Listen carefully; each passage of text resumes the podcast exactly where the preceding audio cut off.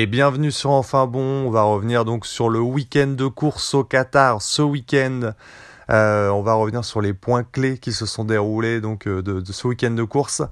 Euh, dans un premier temps, on va analyser cette superbe course sprint qu'on a eue. Bah, c'est vrai que moi, je suis voilà, je vous le dis, je suis toujours anti course sprint, mais là, on a eu quand même une course sprint assez passionnante. Donc, on va essayer de, comprendre pourquoi on a eu une course sprint aussi intéressante. On va revenir sur les points intéressants de cette course, une piste piégeuse, des arrêts au stand. Voilà, on va revenir en détail là-dessus. Et puis, euh, on va revenir sur un deuxième point important, c'est euh, le Qatar. Euh, cette 18e épreuve est-elle de trop? Et que fait le Qatar au calendrier? Parce qu'on a connu, si on a connu un beau samedi de course, on a connu un dimanche catastrophique, désastreux sur tous les plans, des conditions climatiques intenables, des pneumatiques qui ne tiennent pas le bout. Voilà, on va revenir en détail sur tout ça et vraiment un dimanche de course désastreux. Et puis, euh, on va commencer à faire un petit bilan du, Rookie of the Year, Piastri, qui monte en puissance. Euh, ce week-end qui a encore marqué les esprits avec McLaren euh, au top. Hein. premier sur la course sprint, premier vainqueur d'une course donc, et puis deuxième en course longue. McLaren fait encore le, plein, le point. Voilà, est-ce que Cyril Abitboul, s'il était encore là, est-ce que Oscar Piastri serait chez Alpine? On se pose la question quand même. ça, serait, ça ferait plaisir à l'équipe, l'équipe française. Et puis on va revenir sur dernier point sur Mercedes. Euh, comment Mercedes s'est un peu sabordé donc euh, dans ce Grand Prix, euh, on sait avec cet accrochage, mais pas que. Et puis Ferrari en souffrance sur, ce, sur ce circuit. On en parle, on en discute, on décrypte, c'est enfin bon, bien sûr.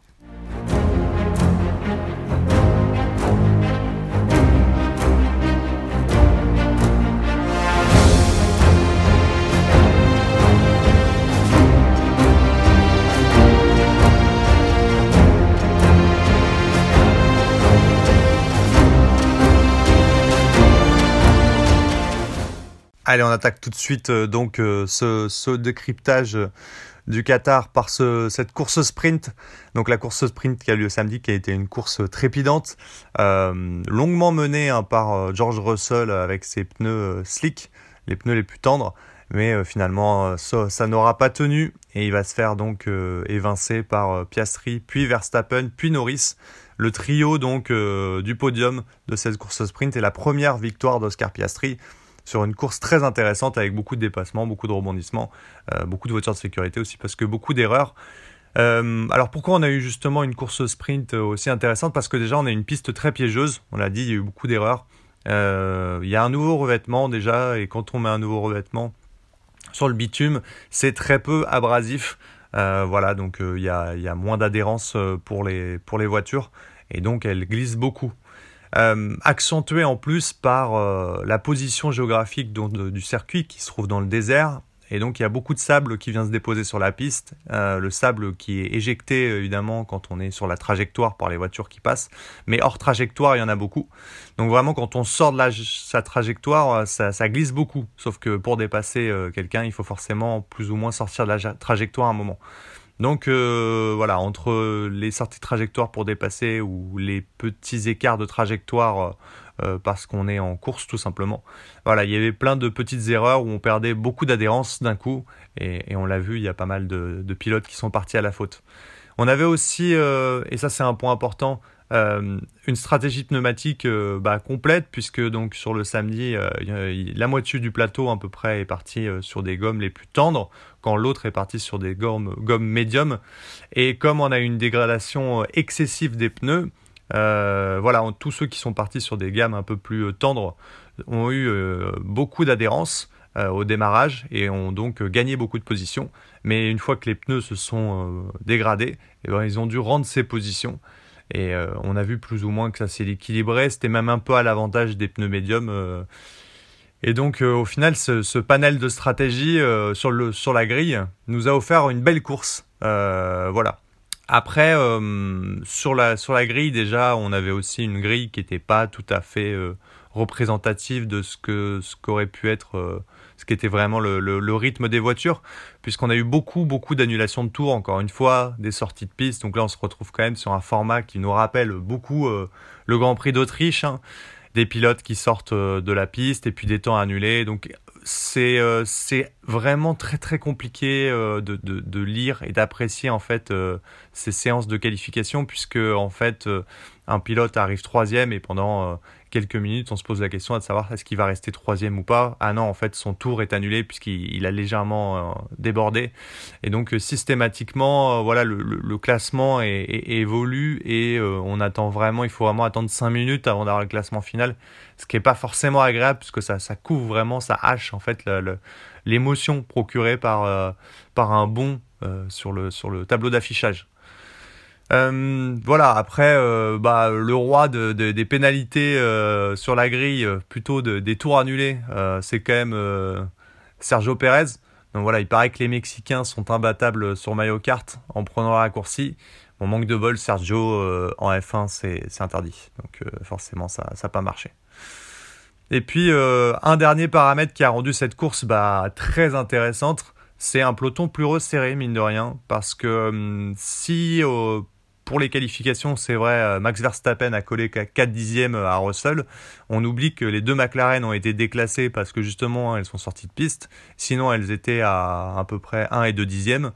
Et donc, euh, elles étaient très proches. Et finalement, l'ensemble du peloton était très resserré. On l'a vu d'ailleurs sur la course longue, hein, quand il y avait des arrêts au stand, c'était quand même assez proche en termes de rythme.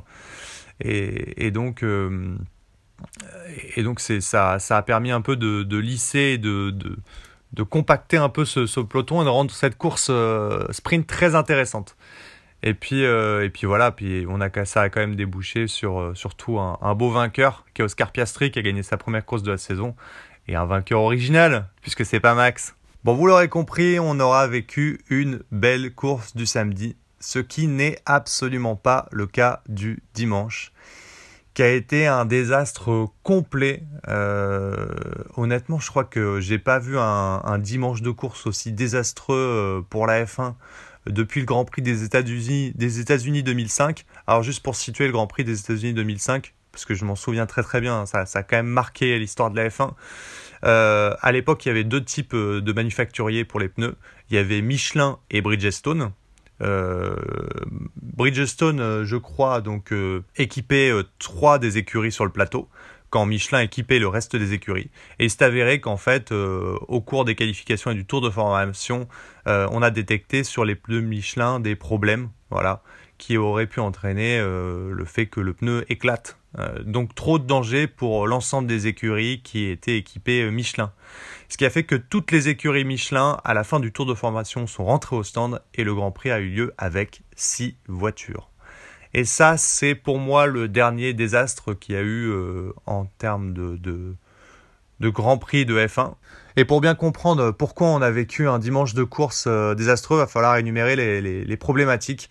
Et donc la première problématique, bah, c'est cette chaleur euh, insoutenable dans le désert qui a conduit à une déshydratation complète de tous les pilotes. Et, puis, euh, on, l'a vu petit à petit donc sur, euh, sur l'ensemble des pilotes déjà au cours de la course. Euh, on a vu des visières ouvertes en pleine ligne droite. On a vu Russell, l'image de Russell qui sort ses mains en pleine ligne droite pour les aérer parce que son cockpit brûle. Alonso qui, qui en pleine course demande à son écurie au prochain arrêt de lui jeter de l'eau dans le cockpit parce que son cockpit le brûle. Voilà. Enfin, on, sentait déjà la catastrophe arriver et puis ça s'est vu. Euh, une, pluie de, problématiques chez, les pilotes. Euh, Logan Sergent aux deux tiers de la course qui abandonne parce qu'il est complètement déshydraté. Alors vous allez me dire c'est dommage parce qu'il est presque finir une course. Déjà qu'à la course sprint il a encore fini dans le, bac à sable. Euh, voilà, mais il abandonne par déshydratation. Donc un pilote de course quand même qui suit un entraînement physique intense n'a pas été capable de, terminer cette course, c'est dire l'épreuve physique. Euh, Stroll nous a dit qu'il voyait trouble. Bon, ça, je crois que ce n'est pas vraiment en rapport avec la chaleur. Ou alors, il fait 50 degrés sur tous les circuits depuis l'ouverture de la saison. Mais euh, bon, euh, quand même, Ocon qui a vomi dans son cockpit.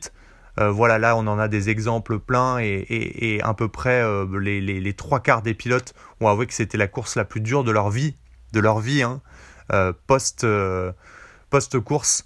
Euh, voilà, euh, dans la cool room, Piastri qui se met à terre, euh, qui explique qu'il en peut plus. c'est voilà, les pilotes sont unanimes. Les conditions étaient trop dangereuses pour, pour eux. on les a fait courir par tout simplement des conditions climatiques qui sont pas acceptables et on a un ensemble de pilotes qui sort complètement déshydraté de cette épreuve. On les a mis en, danger physiquement, tout simplement. Et, et, ces images, franchement, elles font mal au cœur. Elles font mal au cœur. On est là pour voir une épreuve sportive, pas pour voir en fait un événement promotionnel qui cherche à faire du fric et euh, euh, qui, qui, qui, qui, rince en fait les pilotes euh, et qui les met en danger de santé tout simplement. donc voilà, ça, ça vient complètement gâcher le spectacle. Et comme on l'a vu arriver avec les échanges radio tout au long de, la course, bah, petit à petit, en fait, ça gâche complètement l'événement. L'événement, l'humain prend le pas sur l'événement et, c'est un gros gâchis. Et le gâchis s'arrête pas là, puisqu'on a une course qui a été gravement impactée euh, négativement, bien sûr, par un nombre d'arrêts au stand hallucinant qui ont rendu la, course complètement illisible. Hein. Bah, euh, des arrêts au stand qui ont été quand même euh, imposés, puisque en fait, à la fin de la course sprint du samedi, Pirelli et la FIA ont découvert que euh, l'ensemble des pneus ne tenaient pas sous cette chaleur intense dans le désert, assez logiquement, hein, et euh, qu'il y avait bah, des rainures, euh, des traces de début de crevaison. Et, là, on a effectué peu de tours hein, quand même, puisqu'on avait effectué qu'un tiers de la course. Une décision a été prise, donc imposée, chaque train de pneus ne devait pas dépasser 18 tours, ce qui fait que déjà lors de la course normale du dimanche, toutes les écuries devaient au moins rentrer au stand trois fois donc mine de rien, imposer déjà une stratégie, ça gâche complètement en fait l'effet de surprise, le fait de jouer sur l'usure des pneus pneumatiques ou non. Euh, et, donc c'est venu déjà euh, gâcher cet aspect-là. Donc des arrêts imposés dès le départ, euh, une course qui devient illisible et des dépassements un peu fictifs puisque finalement on a des pilotes qui rentrent au stand parce qu'ils ont des pneus frais donc ils doutent des pneus d'autres qui vont rentrer au stand et en termes de lisibilité, c'est encore plus compliqué puisque c'est 18 tours sur un train de pneumatique. Mais faut-il encore savoir combien ce train a déjà effectué de tours? Et oui, puisque ce sont des allocations de pneus pour le week-end. Et donc si j'ai fait par exemple 5 tours en qualification et que je réutilise ce tour, euh, ce, même train de pneus bah, pour la course, puisque j'ai un nombre de trains de pneus limité, hein, on le sait, hein, pour, un week-end de course. Si je réutilise ce train, eh ben, je suis obligé de déduire ces 5 tours, ce qui fait que je dois m'arrêter au 13e tour. Ce qui a rendu du coup un espèce de fiasco monumental, donc aucune stratégie, tous les pilotes ont essayé de pousser au maximum leur train de pneus avant de rentrer au stand. Et finalement, on s'est retrouvé bah, avec une course d'attaque, mais pas intéressante, puisque voilà, on n'arrive pas à lire le classement, tout le monde rentre au stand toutes les 5 minutes, euh, et on prédit les arrêts, donc euh, stratégiquement parlant, c'est le néant, il, ne se passe plus rien. Voilà. Le clou du spectacle, c'est quand même euh, à la fin la remise de trophée avec Dominicali et Ben Sulayem. Euh, donc euh, Francesco Dominicali, qui est donc l'ancien directeur de Ferrari, qui est devenu du coup le, patron de, de, de, la F1, le directeur de la F1, et Ben Sulayem, qui est le directeur de la FIA. et donc ces deux-là qui sont venus amener le trophée à des pilotes qui étaient au bout du rouleau et voilà qui voulaient prendre des photos, qui souriaient là, on a vraiment l'impression que c'est euh, le, Qatar, l'argent est roi. Euh, on est venu euh, rendre des trophées alors que les mecs sont au bout du rouleau, que la course a été plutôt un échec. Et puis on en sourit, on en, sourit, on en fait des tonnes. Et oui, parce que le Qatar a probablement payé sa place au calendrier une blinde, et ça se voit. Et pour nous achever, on a le communiqué de presse de la FIA. Alors là, c'est du grand, grand foutage de gueule quand même qui nous dit euh, oui, on a bien pris conscience euh, que les conditions n'étaient pas bonnes et on prendra en considération ça lors du prochain Grand Prix. Mais en fait, euh, les mecs, vous foutez de notre gueule. Vous le saviez en fait. vous saviez que les conditions climatiques en octobre au Qatar n'étaient pas les bonnes pour ce type de course. Le Qatar a imposé et probablement cette date au calendrier. Vous, euh, vu l'argent qu'a mis euh, le Qatar sur la table, vous avez dit oui. Et on se retrouve bah, avec un Grand Prix du Qatar en octobre avec des conditions climatiques désastreuses puisque beaucoup trop chaudes. Et ça nous donne un Grand Prix désastreux. Voilà, donc euh, en fait, il faut juste assumer, mais arrêter de nous prendre pour des cons. notamment dans le genre de communiqué qui ne dessert ni la FIA ni la F1 en général. Merci. Allez, on se redonne du beau au cœur tout de suite on remet du groove dans sa vie grâce à notre petit Rookie of the Year, Oscar Piastri, l'Australien, qui après une première partie de saison où il a un peu pris la mesure de sa voiture, où il avait montré euh, un rythme euh, intéressant mais très en retrait de celui de Norris. On sentait euh, voilà que le rookie prenait en main sa voiture. Il a désormais haussé le niveau vraiment avec cette victoire et puis cette deuxième place sur la course sur la course longue. En qualification maintenant, il rivalise plus ou moins avec Lando Norris. Et, vraiment, le, rookie est en train de monter en puissance. Il est assez impressionnant. Euh, c'est vraiment une belle pioche chez McLaren et, McLaren se retrouve avec un, superbe duo de pilotes. Euh, il reste moins rapide que son coéquipier sur les longs relais, ça y a pas photo. Norris est quand même euh, supérieur parce qu'il y a une maîtrise de l'usure des pneumatiques, mais qui s'apprend, qui est l'apprentissage même d'une saison de pilote. quand il aura fait une saison pleine sur tous les types de circuits et qu'il aura vu un paquet de dégradations, il sera à même de gérer du coup son rythme par rapport aux dégradations pneumatiques. Mais la vitesse pure est là déjà euh, euh, et elle promet de belles choses. Euh, McLaren encore extrêmement solide. Le duo il termine à moins de 5 secondes de Verstappen sur la course de dimanche et ça c'est assez beau. McLaren très très proche de, Verstappen. alors on, y reviendra dans un même temps, mais, Mercedes n'était pas très loin non plus si on regarde le rythme de course. Donc vraiment Vraiment un, Grand Prix assez impressionnant pour la marque. Encore 47 points marqués sur ce week-end pour McLaren, c'est énorme, énorme. Alors, euh, bah, depuis la mi-saison, euh, alors en plus, j'occulte les, grands prix où ils ont marqué le plus de points, qui sont juste avant la mi-saison. Hein, c'était Silverstone notamment. 132 points marqués depuis le retour en Belgique hein, pour McLaren quand euh, il y en a eu 131 pour Ferrari qui, est aussi monté en puissance et 103 seulement pour Mercedes. Euh, deux pour Stroll, voilà. Euh, pour Stroll, j'ai dû imprimer le classement en 16 neuvième hein, pour pouvoir les retrouver, sinon c'était pas possible. Donc c'est officiellement McLaren, en tout cas mathématiquement, la deuxième force du plateau avec ses 132 points depuis la, depuis la mi-saison. Donc voilà, on a, on a Curie qui vraiment monte en puissance. Aujourd'hui, l'écurie qui semblait se diriger pour dépasser Aston Martin à Abu Dhabi, bah, elle a quasiment plié le game en un Grand Prix puisque elle, est, revenue à 11 petits points d'Aston Martin ce week-end. 11 points. L'affaire est, quasi pliée pour la quatrième place. Et donc on va revenir sur les deux concurrents de McLaren en ce moment, hein, Mercedes et Ferrari, donc les deux top teams après euh, Red Bull, l'imbattable. Euh, deux, équipes qui ont plutôt serré les dents ce week-end euh, pour deux raisons différentes. Alors euh, pour Mercedes, c'est vraiment un, gros gâchis ce week-end, particulièrement, bah, on faut le dire, à cause de Lewis Hamilton, hein, qui a pas vraiment fait un, très bon week-end de course. Euh, mais, en général, Mercedes a pas trop, pas trop assuré. Alors déjà sur la course sprint, bah, Hamilton se, loupe en qualification. Voilà, il va se faire annuler un tour et du coup il sera qualifié 12e sur la grille, ce qui va pas lui permettre de faire bah, la course sprint qu'il veut, même s'il va réussir à finir juste derrière George Russell.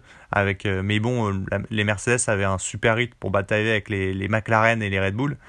Et puis euh, George Russell, bah, on va lui coller la stratégie de partir en, en pneus slick, qui, qui, va être une stratégie correcte, mais pas suffisante pour finir dans le top 3. Ce qu'aurait pu être le cas, je pense, avec des médiums, puisque les Mercedes avaient vraiment un super rythme. Donc euh, finalement, euh, sur la course sprint, déjà mauvais choix pneumatique pour euh, Russell probablement. Et puis Hamilton qui se loupe en qualification. Et puis pour la course du dimanche, bon bah c'est l'événement du week-end, j'ai envie de te dire. Premier virage, Hamilton qui prend en sandwich Russell sur la gauche après un super départ. Et malheureusement, un accrochage malheureux entre les deux. Alors bon, on accuse Lewis Hamilton, mais en vrai, c'est ça peut arriver. Hein. C'est pour moi, c'est un incident de course. Le problème, c'est que sur cet incident de course, bah, Russell est abîmé et perd du temps. Euh, il est obligé de rentrer au stand. Et puis, euh, Lewis Hamilton lui abandonne. Donc voilà, les, chances de, de, Mercedes euh, sont hypothéquées déjà puisqu'ils n'ont plus qu'une voiture. Et puis derrière, bah Russell il va faire la course pour revenir, mais avec un, rythme superbe, hein, franchement, un, rythme incroyable, le, qui lui permettra quand même de finir quatrième mais il est pas, euh, il peut pas non plus euh, surmonter euh, bah, ce, début de course complètement gâché. Et donc malheureusement, il sera obligé de finir derrière, les McLaren. Voilà, c'est dommage parce que bah, en fait, Mercedes aurait pu faire le break avec Ferrari, ce qui était l'objectif. Ils reprennent seulement 8 points sur el Scuderia, qui, elle, pour le coup, était en très grande difficulté sur ce week-end. Et on savait que la typologie de ce circuit, elle matcherait avec les caractéristiques euh, de la, de la Ferrari tout simplement, et que ça la mettrait pas à son âge, qu'elle serait en difficulté sur ce type de circuit. Et on l'a vu et donc Ferrari a un peu limité la casse ce week-end euh, sur un samedi euh, course sprint plutôt correct. Hein, voilà, elle a fini bah, sa position derrière, derrière les McLaren, derrière les Mercedes, en faisant les deux voitures. Seul petit bémol donc du dimanche, malheureusement Sainz a eu un problème sur sa voiture et il n'a pas pu prendre le départ. Mais sinon l'écurie va effectuer quand même une, belle course et va réussir à placer Leclerc en cinquième place. Euh, voilà, il pas capable de tenir Leclerc euh, devant Russell parce que le rythme euh, entre la Mercedes et la Ferrari sur ce circuit était vraiment énorme. La Mercedes beaucoup plus à son avantage, hein, Ferrari en très grande difficulté donc sur ce circuit. Et il y a eu, j'ai envie de dire, damage limitation. Hein. C'était voilà, 8 points de perdus. Franchement, là, je pense que la Ferrari et la Scuderia peut être plus ou moins contente parce qu'elle savait qu'elle allait devoir serrer les dents et elle s'en sort pas trop mal. On a l'impression quand même que donc euh, Ferrari avance un peu plus sereinement cette fin de saison, un peu moins de pression. L'objectif c'est d'aller chercher cette deuxième place, mais on n'en fait pas des caisses et ça paie. Allez, prochain rendez-vous à Austin, au Texas. Sors ton barbecue, la sauce qui l'accompagne, euh, la sauce Greebish, les grosses côtes de porc. Et pendant ce temps-là, tu peux tirer au Uzi sur les passants. Ouais, c'est trop cool. Ça, le Texas. Euh, voilà, donc là on va, on va arriver euh, à Austin au Texas sur un beau tracé américain. Euh, Celui-là pour le coup il est validé vraiment et pour le prochain Grand Prix. Et puis on va voir comment se déroule du coup cette lutte pour la deuxième place. Rendez-vous donc au Texas avec enfin bon, bien sûr.